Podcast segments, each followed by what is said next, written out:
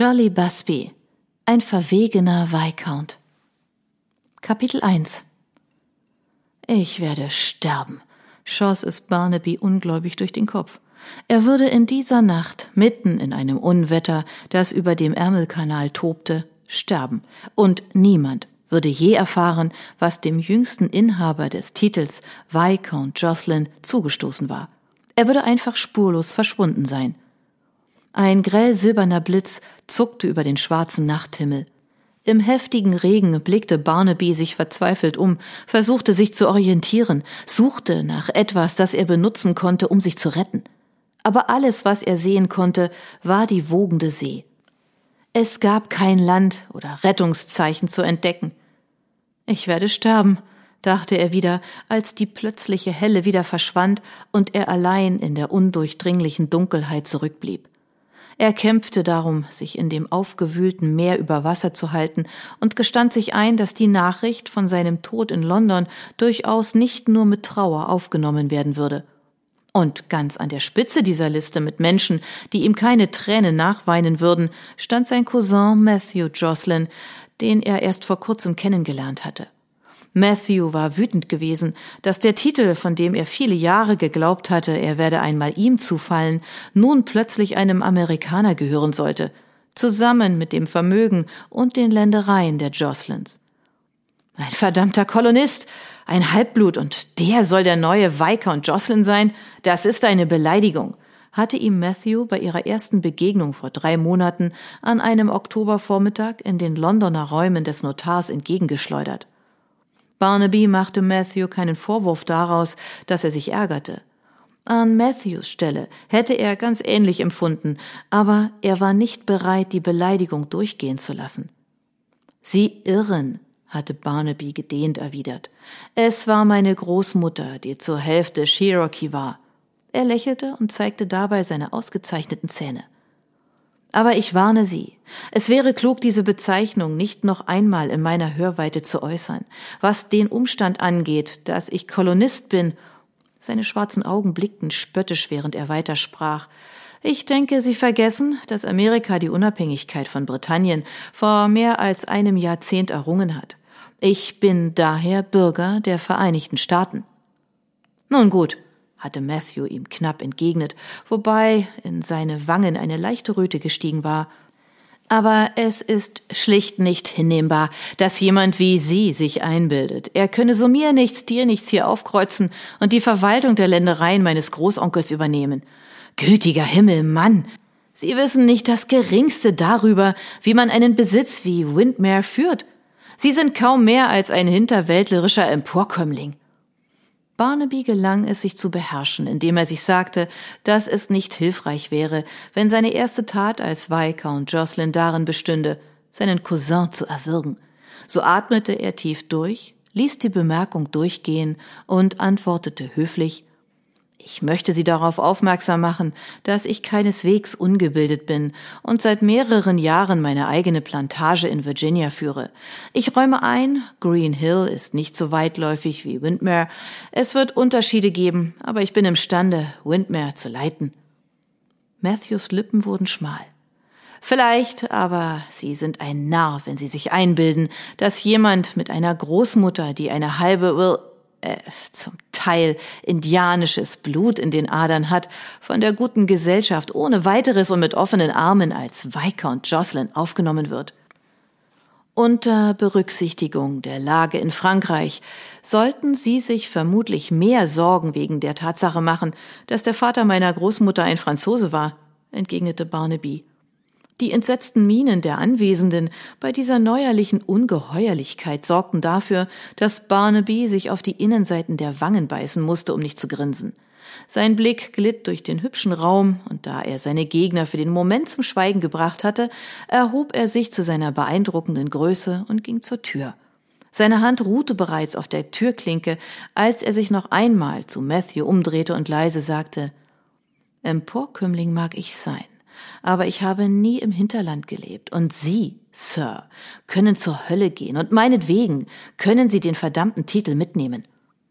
Es war angenehm gewesen, das zu sagen, aber als er jetzt den Kopf bei der nächsten Welle mühsam über Wasser hielt und die Kälte tiefer in seine Knochen drang, versuchte sich Barnaby daran zu erinnern, welche Ereignisse zu der Notlage geführt hatten, in der er sich derzeit befand. Aber sein Verstand fühlte sich irgendwie benommen an, und es fiel ihm schwer, seine Gedanken zu steuern. Wie eine Schlange, die sich um ihr Opfer wickelt, entzog ihm das eisige Wasser nach und nach alles Leben, und mit jeder Sekunde wurde sein Überlebenswille schwächer. Es wäre so leicht, so einfach, dachte er, dem Unwetter seinen Willen zu lassen, so leicht, einfach aufzuhören, sich zu wehren und zuzulassen, dass er in die Tiefe gezogen wurde. Eine Welle schlug ihm ins Gesicht, schreckte ihn auf und zerstörte die verführerische Melodie des Todes, die in seinem Kopf erklang. Mit einem Fluch nahm er seinen Kampf wieder auf, in der Dunkelheit über Wasser zu bleiben, und wenn auch nur ein paar Augenblicke länger. Er kümmerte sich nicht um den brennenden Schmerz an seinem Hinterkopf. Er konnte sich vage daran erinnern, dass er sein Messer, das er an seinem Bein verborgen trug, aus der Scheide gezogen hatte. Mit Hilfe der scharfen Klinge hatte er sich von seinen Stiefeln und seinem schweren Mantel zusammen mit seinem Rock befreit, kurz nachdem er ins Wasser gestürzt war, weil er wusste, die Kleidungsstücke würden sich voll Wasser saugen. Ihr zusätzliches Gewicht würde ihm das Schwimmen unnötig erschweren. Er hatte das Messer noch eine Weile in der Hand behalten, bis er erkannte, dass es ihn behinderte. Schweren Herzens hatte er es den Wellen überlassen. Diese Erinnerungen halfen ihm wenig, denn er hatte nicht die geringste Ahnung, wie er hier im Ärmelkanal gelandet war. Aber seltsam genug, er wusste, er war im Ärmelkanal. Aber wo genau und wie er hierher gelangt war, konnte er nicht sagen. Sein Verstand war wie leergefegt, wegen der tödlichen Kälte genauso wie wegen der Wunde an seinem Hinterkopf. Er runzelte die Stirn. Woher zum Teufel wusste er, dass er eine Wunde hatte? Und wieso konnte er sagen, dass sie blutete? Wieder hatte er keine Antworten, und als sein Kopf unter einer neuen Welle unter Wasser geriet, war der Drang, die Sache zu beenden, die Kälte und den Ärmelkanal gewinnen zu lassen, nahezu unwiderstehlich aber wie seine Freunde oft genug feststellten, er konnte störrisch wie ein Esel sein. Und mit einem kräftigen Schlag seiner langen Beine kam er wieder über Wasser. Er würde es nichts und niemandem leicht machen, ihn umzubringen. Das schwor er sich mit einem wilden Grinsen. Ein weiterer Blitz erhellte den schwarzen Himmel, und in dem Augenblick erspähte Barnaby etwas, das sein Herz höher schlagen ließ. Mehrere zusammenhängende Bootsplanken trieben nur etwa zwei Meter von ihm entfernt im Wasser. Er erkannte, dass es Teile vom Boden der Yacht sein mussten, die er zusammen mit allem, was dem verstorbenen siebten Viscount Jocelyn gehört hatte, geerbt hatte.